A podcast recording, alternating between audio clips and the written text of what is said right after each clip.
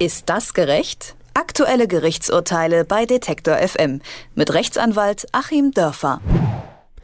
Unwürdig und charakterlich ungeeignet. So lautet die Begründung, warum ein vorbestrafter Rechtsextremist kein Volljurist werden darf.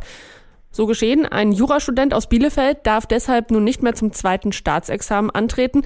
Das hat das Verwaltungsgericht in Minden entschieden. Und so kann der Mann jetzt weder Richter werden, noch wird er für den Anwaltsberuf zugelassen.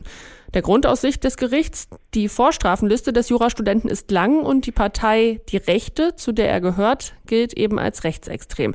Da stellt sich aber auch die Frage, ist die Entscheidung des Gerichts ein gravierender Eingriff in die Berufsfreiheit?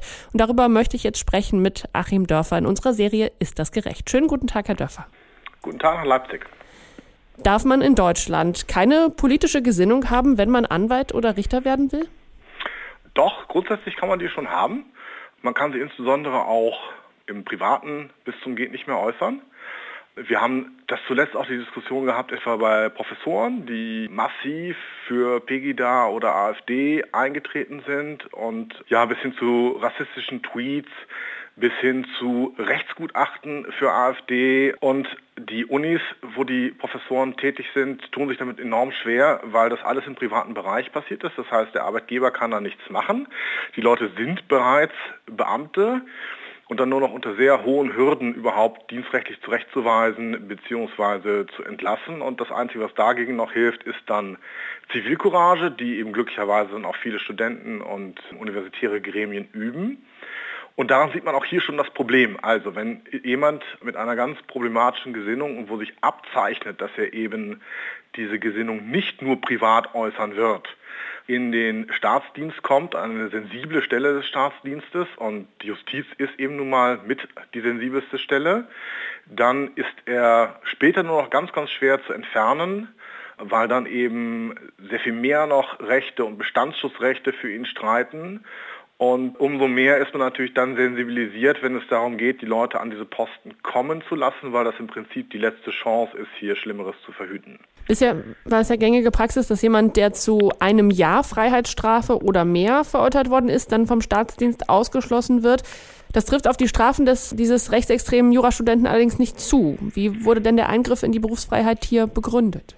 Es gibt natürlich unterschiedliche Kriterien im Zusammenhang mit Straftaten, nach denen das geht. Also einmal gibt es so die ganz normale quantitative Schwelle. Man muss also gucken, wie hoch ist die Freiheitsstrafe, die hier ausgeworfen wurde.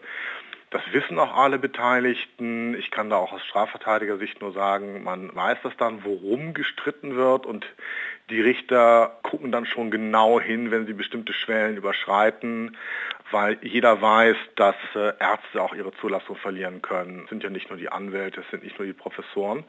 Ähm, man guckt dann also sehr, sehr genau hin. Das ist also die zahlenmäßige Schwelle. Und da gibt es eben noch eine qualitative Sache, also um zu gucken, ist diese Person geeignet. Jetzt spielt das vielleicht eine rechte Gesinnung eben keine so große Rolle, wenn ich dort bin, wo ich nicht geltendes Recht auszulegen und anzuwenden habe und im Prinzip wenden Richter ja Recht nicht nur an, sondern sie machen ja auch neues Recht, denn es steht ja nicht jeder einzelne Fall im Gesetz geregelt.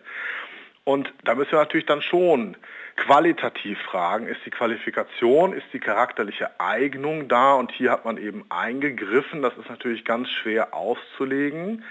Entsprechend haben wir jetzt auch die Diskussion und Sie sagen es also rechtstechnisch ganz richtig.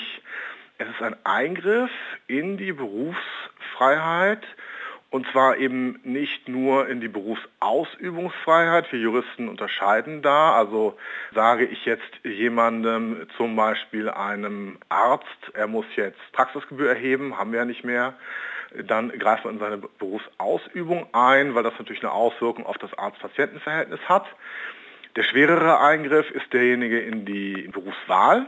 Also regeln wir nicht nur den Beruf, wie er denn dann läuft, sondern sagen wir vorher schon ja oder nein, du darfst es oder du darfst es nicht. Und dieser Eingriff, den wir ja haben, muss also gut gerechtfertigt sein. Denn wenn ein Eingriff in Grundrechte nicht gerechtfertigt ist, dann ist es eben eine Grundrechtsverletzung und dann ist das Ganze rechtswidrig. Und da muss man genau hinschauen. Unterliegen dann auch andere Berufsgruppen, Sie haben es schon gesagt, äh, Professoren, Ärzte und so weiter, so einer moralischen oder charakterlichen Eignungsprüfung? Im Beamtendienst hat man das eigentlich immer. weil das Beamtenverhältnis ein ganz besonderes ist. Das ist historisch gewachsen. Man mag das gut finden oder nicht. Der Staat sorgt sozusagen dafür, dass die Beamten was im Kühlschrank haben und deren Kinder. Und auf der anderen Seite sind die Beamten dem Staat eben zur Treue verpflichtet, zu einer ganz besonderen Treue. Ein Beamter muss es sich theoretisch eben auch gefallen lassen, dass er versetzt wird und sehr viel heftiger auch versetzt werden kann als ein normaler Arbeitnehmer.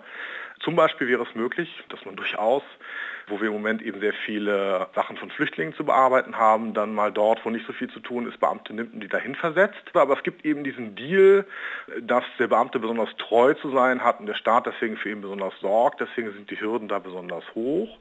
Und hier ist eben zusätzlich nochmal die Hürde nicht nur vom Beamtenverhältnis, denn unser Nazi wollte ja hier nicht Richter werden, sondern Strafverteidiger, sondern es ist die Hürde der Richterzulassung aus dem Richtergesetz, vergleichbare Dinge natürlich auch in der anwaltlichen Berufsordnung. Und ähm, diese Hürde hat er nicht genommen, weil man gesagt hat, er bietet ihm nicht die Gewähr dafür, dass er sein Amt vernünftig im Sinne des Grundgesetzes ausübt. Jetzt überlege ich, naja gut, also ist das in Ordnung? Äh, ich bin ja normalerweise ein großer Freund auch eines ganz weiten Freiheitsbegriffs und so sehr ich dann eben inhaltlich auch irgendwelche Nazis verachte, ähm, muss man vielleicht auch manchmal hinnehmen, dass Leute, die eine sehr rechte Gesinnung haben, dann trotzdem nicht eingeschränkt werden dürfen in ihren Freiheiten. Das ist in Ordnung so. Aber hier geht es ja darüber hinaus. Hier hat er sich ja bewegt eben nicht im rechten Flügel der AfD, sondern eben wirklich schon im rechtsextremen Bereich. Wird denn aus Ihrer Sicht dieses Urteil auch Folgen für andere Berufsgruppen, wie zum Beispiel die Beamten, aber auch Ärzte und Professoren etc. haben?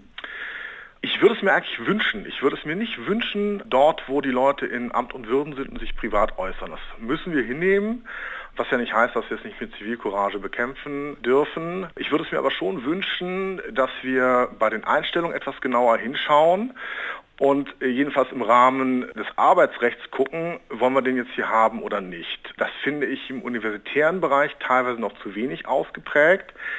Jetzt rede ich natürlich keinem radikalen Erlass das Wort. Diese schlimmen Zustände der 70er Jahre, dass man Leute wegen ihrer Gesinnung dann aus dem Lehrerberuf ferngehalten hat, das geht gar nicht. Insofern würde ich sagen, im Wege eines Diskurses sollten wir diesen Gedanken auf sehr viel mehr Berufsfelder übertragen. Im Wege jetzt harter, radikalen Erlass natürlich auf keinen Fall. Jetzt hatten wir auch vor wenigen Tagen diesen Fall mit Thomas Hetze, der als Heimleiter der Flüchtlingsunterkunft in Klausnitz und als AfD-Mitglied breite Aufmerksamkeit erregt hat. Warum dürfen dann Personen mit bestimmter politischer Gesinnung, oder das betrifft ja dann auch Personen an anderer Stelle, die dort verantwortungsvolle Positionen bekleiden? Das stimmt. Wir müssen hier aber ganz streng differenzieren zwischen den Gedanken und den Taten. Jetzt heißt es zwar schon im Talmud, dass die Gedanken zu Worten werden und die Worte werden zu Taten und die Taten werden zu Charakter und der Charakter wird zum Schicksal. So, es gibt also diese Kette, die auch praktisch leider sehr oft so funktioniert. Trotzdem ist nicht die gesamte Kette rechtlich geregelt. Das Recht und der aggressive demokratische Diskurs umfassen eigentlich erst die Stufen ab den Taten. Also Taten, Charakter und Schicksal sind vom Recht geprägt. Sehen wir an unserem Nazi, möchte gern Strafverteidiger. Taten werden eben gemessen. Man schließt daraus auch seinen Charakter. Und sein Schicksal ist, dass er nicht Richter werden darf und nicht Rechtsanwalt werden darf. Aber das, was davor liegt, die Gedanken, also für seine Gedanken wird niemand bestraft wenn ein AfD-Heimleiter seinen Job vernünftig macht und mit den Leuten ordentlich umgeht, dann kann er gerne, oder nicht so gerne, aber dann meinetwegen vor seinem gekachelten Couchtisch sitzen und in den Fernseher irgendwelche Nazi-Parolen reinbrüllen, das werden wir nicht unterbinden können. Also auch dort wieder, finde ich, sollte man streng trennen. Da, wo die Taten nicht hinnehmbar sind, muss man tatsächlich auch rechtliche Konsequenzen ziehen. Da, wo die Worte nicht hinnehmbar sind, die Taten aber okay sind, muss man den Diskurs suchen. Ein rechtsextremer Jurastudent darf das zweite Staatsexamen nicht machen. Er wurde von einem Gericht dafür als ungeeignet befunden. Darüber, über dieses Urteil, habe ich mit Achim Dörfer gesprochen. Vielen Dank dafür. Ich danke Ihnen. Ist das gerecht? Aktuelle Gerichtsurteile bei Detektor FM mit Rechtsanwalt Achim Dörfer.